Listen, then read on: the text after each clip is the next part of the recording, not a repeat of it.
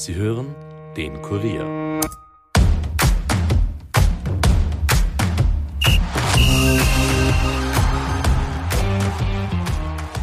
Rapid gegen Austria. Ein Duell, das für beide Seiten nicht nur irgendein Spiel ist. Am Sonntag geht im Allianzstadion das dritte Wiener Derby der Saison über die Bühne. Im Vorfeld sprachen die Kurier-Sportredakteure Alexander Huber und Alexander Strecher mit den Trainern der beiden Teams, also Rapids Zoran Barisic und Austrias Michael Wimmer. Das vollständige Interview hört ihr in dieser Episode. Viel Vergnügen!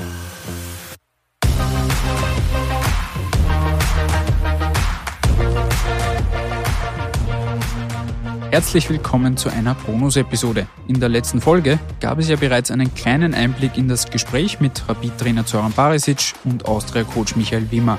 Das komplette Interview hört ihr in den folgenden Minuten.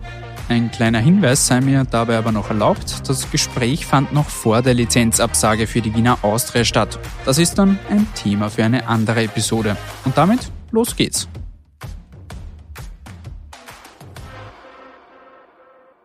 Vorweg einmal an euch beide Dankeschön, dass ihr euch die Zeit nehmt. Ähm, beginnen wir mit dem Hausherrn vom Davi. Wie ist Rapid momentan drauf? Status quo? Wie würdest du die Form der Mannschaft jetzt be beurteilen vor dem wichtigen Spiel?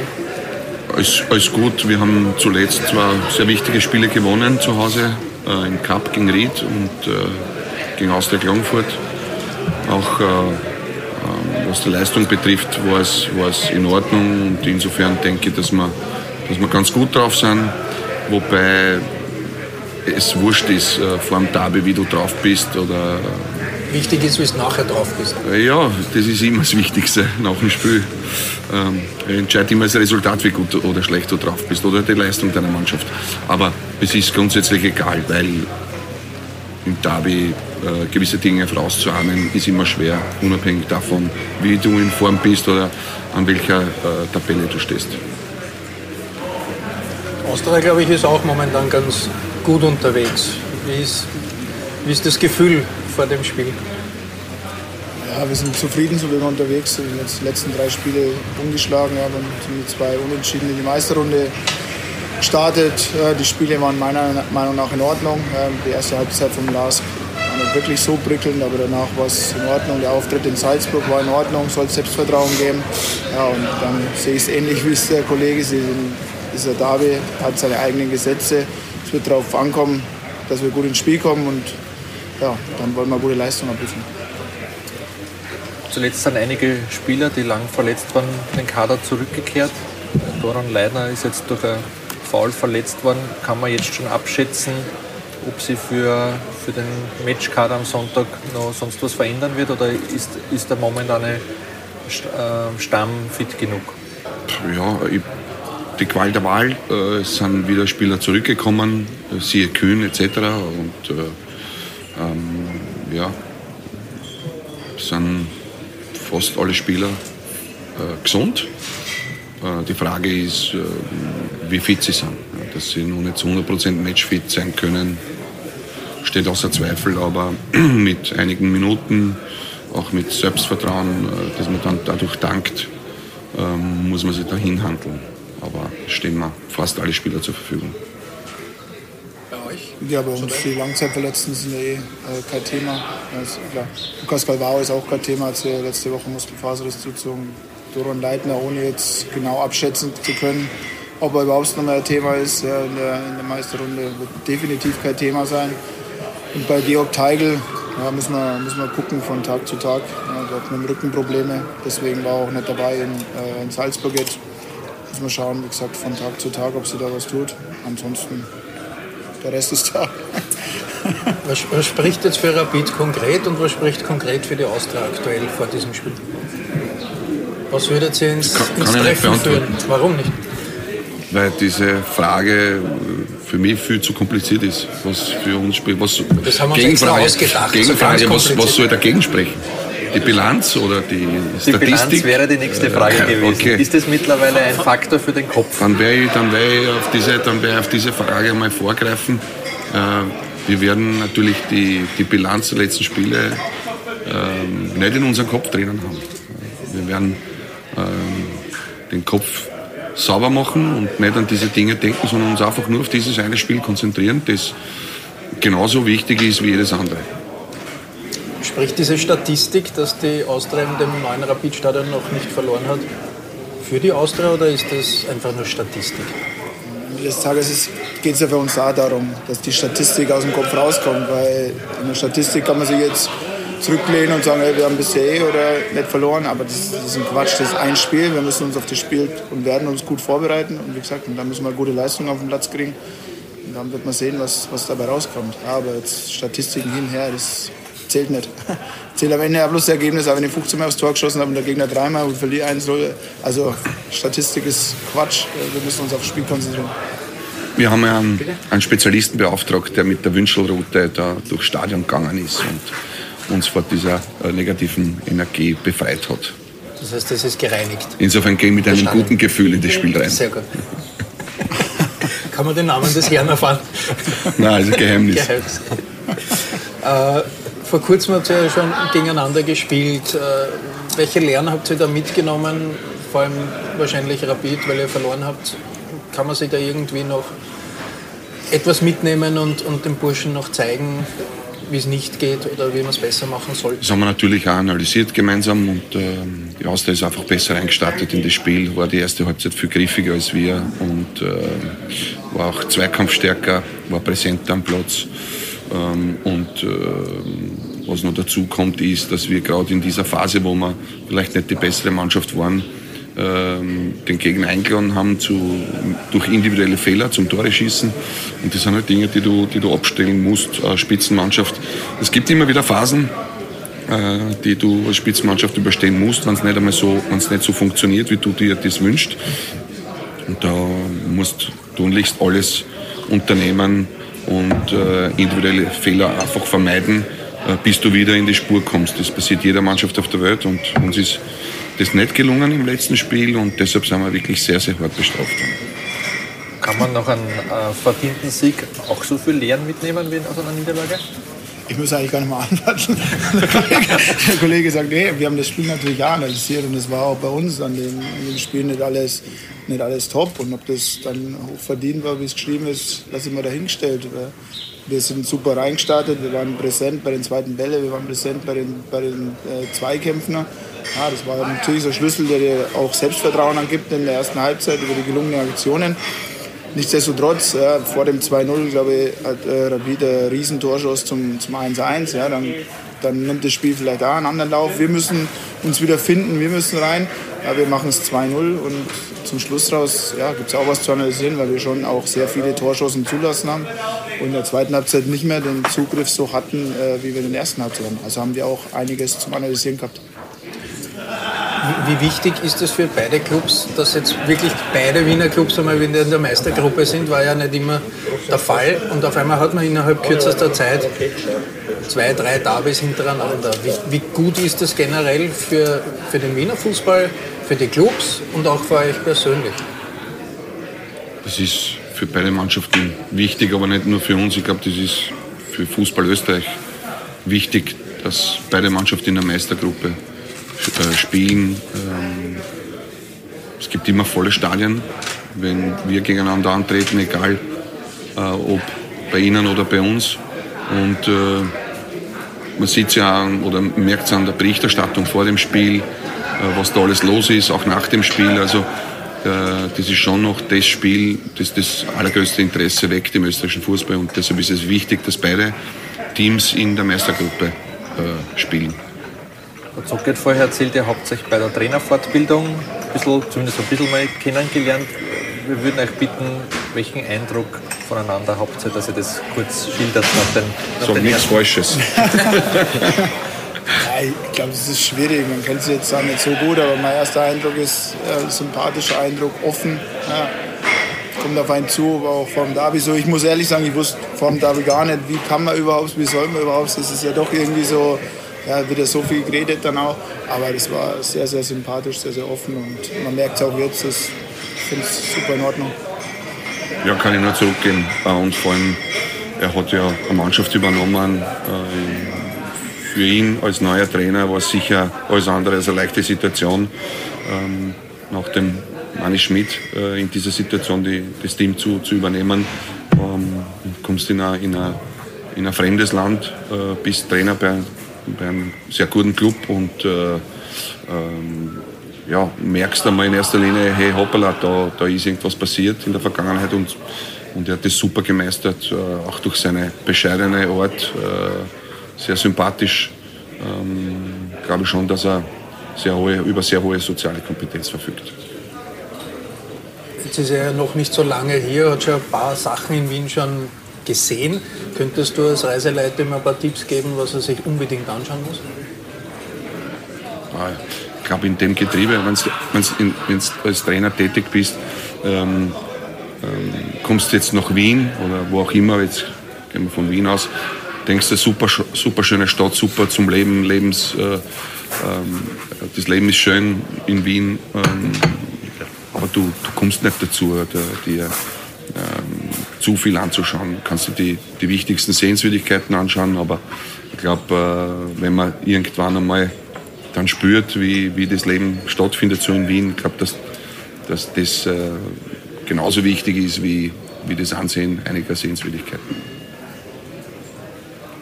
Ähm, das Leben ohne Familie, Du hast das auch im Ausland erlebt und das ist wahrscheinlich schon was anderes, als wenn man jeden Nachmittag zu Hause kommt und die Kinder, die voraus sind, da. Ähm, hat es nur Nachteile oder ist es manchmal vielleicht auch so, wenn man besonders viel Arbeit hat, wenn man besonders viel Stress hat, dass man vielleicht manchmal sogar froh ist, sagt, okay, jetzt habe ich einen langen Arbeitstag und es ist vielleicht auch ganz gut, dass ich dann einfach zu Hause im, im Hotelzimmer oder wo auch immer bin und, und die Familie erst dann wieder kommt, wenn man ein bisschen mehr Zeit füreinander hat. Also ich glaube, ich muss mal ein bisschen differenziert sehen. Ne? Ich kenne es nicht anders. Meine Station, ob es in Augsburg war oder in Stuttgart war, meine Family war, war nie dabei. Also wir wollten immer die Base, da wo wir einfach daheim sind, dass das auch so ist und so bleibt. Der Kleine geht dort zur Schule, also es ist auch nie ein Thema, den irgendwo rauszureißen aus dem Ganzen. Also da überlegen wir auch gar nicht. Das ist das eine. Das andere, finde ich, höre ich von Kollegen auch immer, wenn man die Frau dann mit an den Ort nimmt oder die Kinder, dann sitzt du im Büro, wie es der Kollege gerade gesagt hat, und dann ist 17 Uhr und dann denkst du, ja, die Frau hat ja auch keinen Bezug. Das heißt ja für dich, oh, vielleicht sollte die doch mal jetzt aus dem Büro raus, dass sie noch heimkommt. Alles so ein Thema. Aber ich habe es jetzt in der Woche gemerkt, wo die, wo die Family einfach da ist. Es ist einfach super, wenn du nach Hause kommst und du kannst hast beim Abendessen, ja, du hast andere Gesprächsthemen wie auch Fußball ja, und der Kleiner kommt mit neun, der hat auch andere Themen wie Fußball. Also du sprichst auch über was anderes. Das ist klar, fehlt die Familie, ja, kann man reden, aber das habe ich gewusst und das gehört zum Geschäft dazu und das muss man halt gut vereinbaren. War es bei dir in der Türkei und in Slowenien ohne Frau ähnlich? Genauso, ja wenn du dich, ich glaube, wenn du dich für, für den Trainerjob entscheidest, dann musst du wissen, dass es so etwas Ähnliches wie, wie ein Zigeunerleben ist, dass du nicht damit rechnen kannst, dass du, äh, nicht, bis du bis du deiner Pension bei einem Club bleibst. Es, einfach, es herrscht in, unserem, in unserer Tätigkeit eine, eine hohe Fluktuation. Du, ich glaube nicht, dass du so weit vorausplanen kannst, was, was ist in eineinhalb Jahren, was ist in zweieinhalb Jahren. Du unterschreibst heute einen Vertrag, aber es kann sein, dass du nächste, übernächste Woche weg bist. Und äh, du kannst schon, wenn du alleine bist, mehr Zeit für den Job aufwenden. Auf der anderen Seite, ich weiß, wie es bei mir ist. Äh, ich bin auch äh, eher wenig daheim. Ähm, und wenn der Frau dann auch berufstätig ist und selber vielleicht auch noch studiert, äh, auch entsprechend wenig Zeit hat für dich, macht es eigentlich keinen Unterschied aus. Reden wir mal über diesen Trainerberuf. Äh, wie verrückt ist der aus eurer Sicht und wie geht es ihr mit diesem Stress um und auch mit dem Wissen, dass es relativ bald auch wieder vorbei sein kann? Ihr seid extrem ergebnisabhängig. Ich glaube, das, glaub, das Wichtigste ist, dass man es weiß, dass es bald wieder vorbei sein kann. Also ich glaube, das ist mal was ganz was Wichtiges, dass man es ja, dass man nicht denkt, man ist hier eine Ewigkeit. Ich glaube, die Ausnahmen, in Deutschland ist Christian Streich so eine Ausnahme, das gibt es ganz, ganz ganz, ganz seltener. Von daher, wie gehe ich damit um? Ich konzentriere mich auf das, habe ich immer gesagt, was ich beeinflussen kann. Versuche äh, täglich in den Spiegel reinschauen zu können und, und einfach so zu agieren, so zu handeln, äh, wie es ich für richtig dann halte. Und wenn es dann am Ende des Tages vorbei ist, dann schaue ich in den Spiegel und sage, gut, es ist vorbei, aber ich war Michael Wimmer und habe mich nicht irgendwie verstellt. Und wie gesagt, das glaube ich zu akzeptieren, dass vorbei sein kann. Das ist, glaube ich, mit das Wichtigste. Wie kannst du abschalten zwischendurch? Weil du kannst ja nicht 24 Stunden Fußball denken, weil da wirst du ja wahnsinnig. Ja, aber jetzt gibt es kein spezielles Ritual. Für mich, abschalten ist für mich, wenn ich mit, mit, mit, mit, mit der Familie zusammen bin oder mit Menschen, die ich mag, äh, zusammen bin. Ähm, die müssen jetzt nicht unbedingt etwas mit Fußball zu tun haben, aber wo ich mich einfach wohlfühle. Ich könnte ein bisschen mehr machen, was den Sport betrifft. Aber ich glaube, wichtig ist es, äh, dass man das, was man jetzt im Moment macht, dass man es genießt, dass man, dass man Freude daran hat. Äh, dass, wenn man in die Arbeit kommt, jeden Tag, dass man sich freut auf seine Spieler, auf seinen Staff, ähm, auf die Angestellten. Ich glaube, dass das einmal ein ganz wichtiger Punkt ist. Dass, Was dann ein positiver Stress ist. Äh, ja, es gibt positiv, negativ. So wie du gesagt hast, resultatsabhängig, ja, aber trotzdem äh, beurteilen wir Spiele ja nicht immer nur nach dem Ergebnis, sondern ähm, hast du etwas entwickelt, äh, hast die Mannschaft, hast das Team weitergebracht, hast du einzelne Spieler besser gemacht. Ähm, das sind so die Parameter, die, die zumindest für, für mich ähm, eine große Bedeutung haben. Neben dem Ergebnis natürlich. Ähm, aber äh, es wäre schön, äh, wenn man da ähm, imstande ist, etwas hinterlassen zu können, wo vielleicht auch der Nachfolger draufbauen kann. Ist, ist der Stressjob Trainer noch ärger geworden durch das Format? Weil es gibt jetzt sozusagen ein, ein Zwischenzeugnis, was ganz, ganz wichtig ist. Man kann natürlich immer, äh, die Austria kennt das, Rapid auch das, als Siebter dann noch einmal um den Europacup mitspielen. Aber, aber diese Teilung ist ja eigentlich ein, ein, ein zusätzlicher Faktor, der dann schätzungsweise so ab Runde 14, 15 dann auch den, das Trainerleben nochmal ähm, unter einen, einen anderen Fokus stellt, als jetzt zum Beispiel in der deutschen Bundesliga, wo es wirklich nach 34 Runden zählt. Ich kenne das davor nicht, ich bin beim bin ich eingestiegen, was ist gar nicht, am 16. kann es sein, am Warn. Pause, Ende 16. Spieltag kann es sein. Ja, ja also von daher, für uns waren es ja sowieso, oder für mich dann, das, waren es ja sechs Endspiele äh, der Reizung. Wie gesagt, von der, von der Teilung, ich weiß immer noch nicht 100 Prozent, was ich, was ich davon halten soll. Es gibt ja jetzt auch, gerade beim Herfahren geredet, verschiedenste Konstellationen, welche Wege dann irgendwo nach Europa führen, nicht dann wieder mit Cup-Finale und ja. dann gibt es die Konstellation, dass der Vierte gegen Achten spielt und plötzlich kann der Achte im Europapokal sein und der Vierte, der, der oben mal locht wie ein Verrückter, der schaut dann mit dem Overall ins Gebirge. Weiß ich nicht, also wie gesagt, ich weiß noch nicht wirklich, was ich, was ich dann davon halten soll und von daher langsam nach der Saison und dann sage ich mehr dazu. Also ich bin kein Freund von, von, von diesem System ähm, habe ich immer schon gesagt. Es, ist, äh, es mag spannend sein, vor allem für die Zuschauer. Es mag spannend sein, wenn man äh, im Meisterplayoff dann die Punkte teilt und äh, wenn es oben an der Spitze enger zu, zu, zugeht. Aber ähm, Punkteteilung im unteren Playoff äh, finde ich schon ähm, ja, gefährlich, extrem gefährlich, weil wo, wo, wohin entwickelt sich der Fußball? Du hast, du hast nur Endspiele, du, du, kann, du hast nur vier Spiele nach dem, nach dem Winter bis zur Entscheidung, oberes oder unteres Playoff. Das heißt, der Verein, der möglicherweise mehr ins Risiko geht, hat mehr die Chance, im oberen Playoff mit dabei zu sein, weil er vielleicht einige Transfers äh, tätigen kann. Das darf man auch nicht vergessen. Ähm, und dann, äh, ja, nach der Punkteteilung äh, werden die Karten neu gemischt. Man hat es ja letztes Jahr gesehen, ähm, da ist bis zum letzten Spieltag zur Sache gegangen und da geht es schon um, mehr als um, um, um Fußball und, und, mehr als um ein spannendes Format, sondern es geht um Existenzen tatsächlich, ähm, weil es kann schon Tiefschläge geben, wo du die fast nicht oder schwer holen kannst. Und deshalb bin ich hm, kein Befürworter dieses Formats.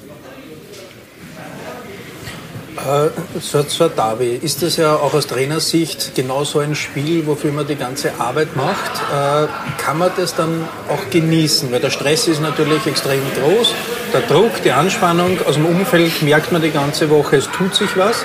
Das heißt, das kann man nicht ausblenden. Kann man dann, wenn man da unten steht, 90 oder 95 Minuten lang irgendwo ein Davi genießen? Also er hat sicher genossen nach, äh, nach, nach, nach, dem Schlusspfiff. Ja, hat er sicher genossen, da bin ich da bin ich wirklich ziemlich sicher. Ähm, es hat schon Davis gegeben, ähm, die ich auf der Trainerbank bestritten habe, wo ich es genießen habe können, wo gewisse Dinge aufgegangen sind, äh, wo wir uns auch ähm, damals äh, so entwickelt haben, dass du einfach das Gefühl gehabt hast, es kann dir nichts passieren.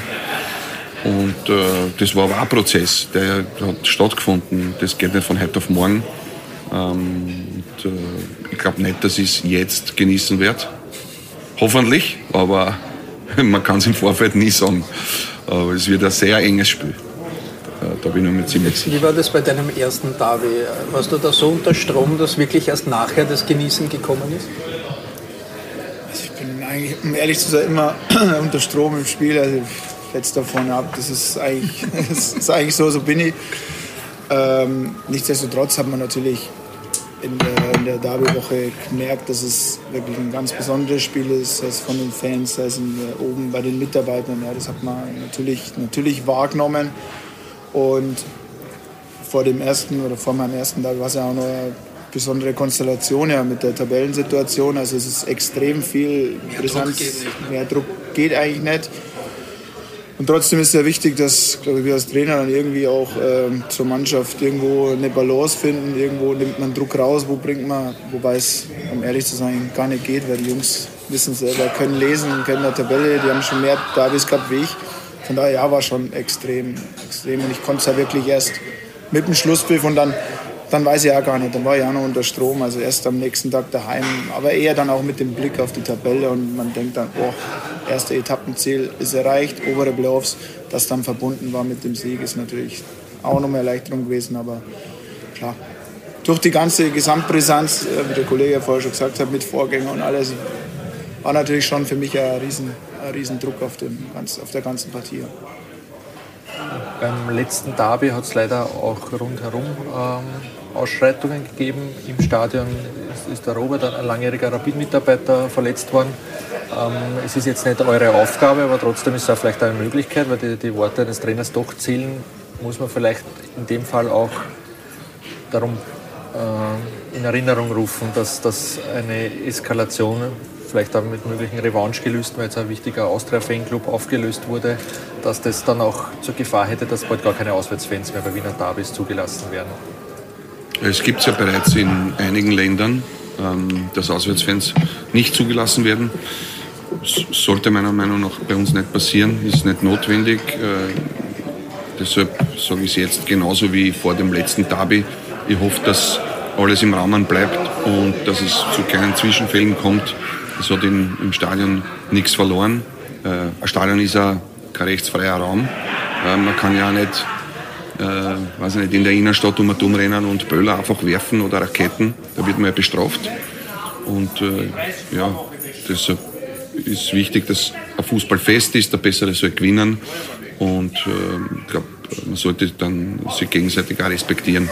Es ist, es ist nur Fußball. Es ist kein Krieg, es ist nur Fußball. Und es ist ein Fußballspiel, ähm, das spannend sein soll, äh, wo, man uns, wo die eine Seite sich freuen kann und die andere Seite auch trauen kann, aber ohne dass etwas passiert. Wie hast du das mitbekommen, gleich beim ersten Derby von dir, dass das rundherum, was halt auch negativ war, ist das, kennst du das aus Deutschland, wo du sagst, äh, es schockiert mich jetzt nicht besonders oder ist das schon etwas, wo man sagt, also Lieber nicht. Also was außenrum war, natürlich also während dem Spiel nicht wahrgenommen. Es gibt meine, dass Davis immer besondere Spiele sind. Ich glaube, das ist, hier ist das zweitälteste, wenn ich mich richtig erinnere. Und natürlich auch in Deutschland gibt es Davis, dass dann was, dass man nicht alles unterbinden kann, ist A, aber ich sehe es genauso. Ja, man sollte schauen, dass das ein schönes Fußballfest wird, ein super Fußballfest wird, ja, dass die Stimmung einfach grandios und geil ist, ja, so wie es dann auch, aber auch war, finde ich. War jetzt noch nie das kennengelernt, freue ich mich auch drauf, aber einfach eine geile Stimmung und das andere gehört nicht zum Fußball. Wien ist ja immer wieder jetzt gewählt worden zur schönsten Stadt der Welt. Äh, Du, ist weißt, es, ja, du, du weißt es, das habe ich jetzt erwartet, diese Bestätigung. Äh, hast du schon davon was mitbekommen? Wenn nicht ich hier sitze, sondern meine Frau da sitzt, die würde sofort ein Ja rausschreien, aber die hat schon mehr gesehen. Das also nächste Mal laden wir deine Frau ein. Vertraue ich meiner Frau und würde sagen, es ist natürlich eine super schöne, super schöne Stadt und ich fühle mich wohl. Und das ist ja mit das, mit das Wichtigste. Und wie gesagt, es ist super hier und wenn er ein bisschen bleiben darf, ist es noch schöner. Dankeschön. Vielen Dank. Gerne. Das war das Interview mit Zoran Barisic und Michael Wimmer. Ein großes Dankeschön an die beiden Kollegen Alexander Huber und Alexander Strecher.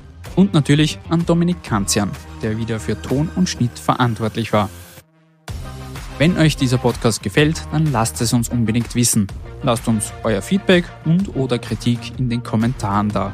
Ansonsten hören wir uns dann beim nächsten Mal wieder. Bis dahin, ciao.